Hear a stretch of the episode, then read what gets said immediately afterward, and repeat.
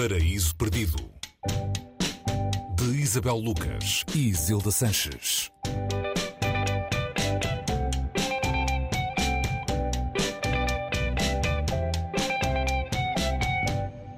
Olá, bem-vindos ao Paraíso Perdido. Hoje falamos de Butcher's Crossing de John Williams, edição Don Quixote. É um western com ação no final do século XIX, publicado em 1960 por John Edward Williams, uh, americano. Foi escritor, poeta, professor.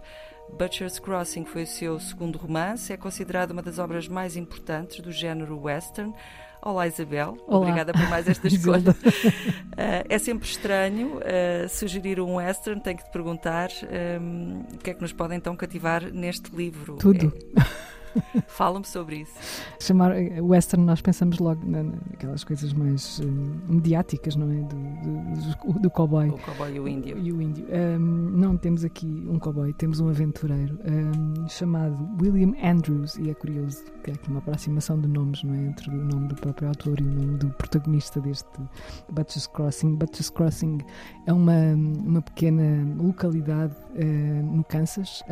William Andrews é um estudante de, de Boston, está no terceiro ano da Universidade de Harvard e decide largar tudo e ir até Butcher's Crossing uh, atrás de qualquer coisa que ele não sabe muito bem o que, mas que sente como essencial, uma espécie de ir em missão, uma missão à procura da Terra Brava.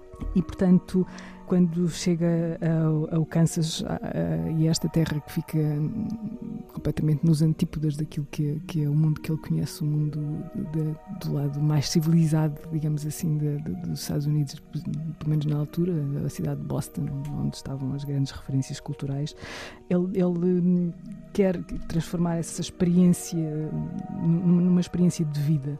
Contrata duas pessoas e, e, vai numa, nessa tal espécie de missão pelo Oeste. E esse Oeste é um Oeste que literariamente é muito, se assemelha muito àquilo que viria a ser o Oeste uh, de Cormac McCarthy, nomeadamente no Meridiano de Sangue. Portanto, estamos aqui num território literário duro, onde a linguagem acompanha a dureza da paisagem e a dureza da experiência, onde muitas vezes é difícil resistir, um, enquanto leitores, às descrições que acontecem, porque estamos nas, nos limites da sobrevivência, é o homem perante a natureza, essa coisa também muito americana, não é?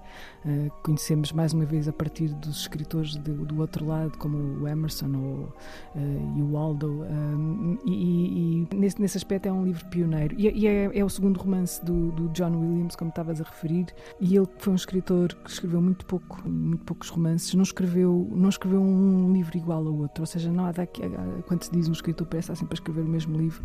Não é o caso. É, no caso de John Williams, ficou conhecido em Portugal há relativamente pouco tempo, e não só há relativamente pouco tempo em Portugal, mas uh, recuperado pelo mundo da, literatura a partir de, da recuperação de Stoner, um romance que tinha ficado lá para trás e que depois, em 2013, a partir de uma, de uma crítica, uma crítica francesa, Ana Gavalda, que o recuperou uh, até para, para, a literatura dos Estados Unidos, e a partir desse romance sobre um professor solitário que lhe deu honras de primeira página em muitos jornais e o pôs, já depois de morto, no estatuto de grande escritor americano.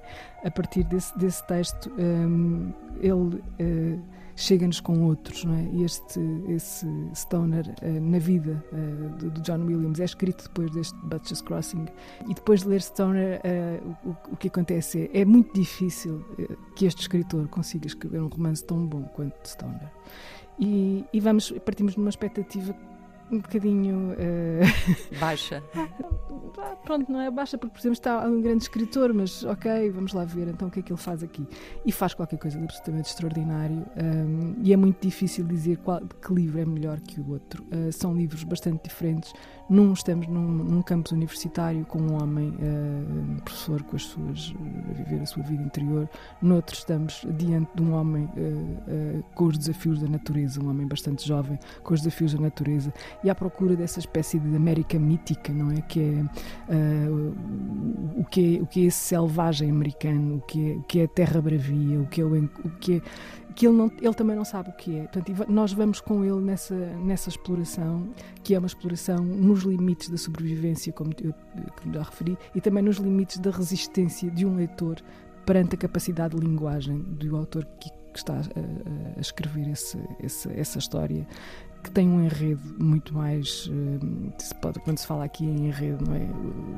O Stoner é muito mais contido a esse nível, muito mais interior. Aqui um, o virar de página é uma coisa que faz sentido.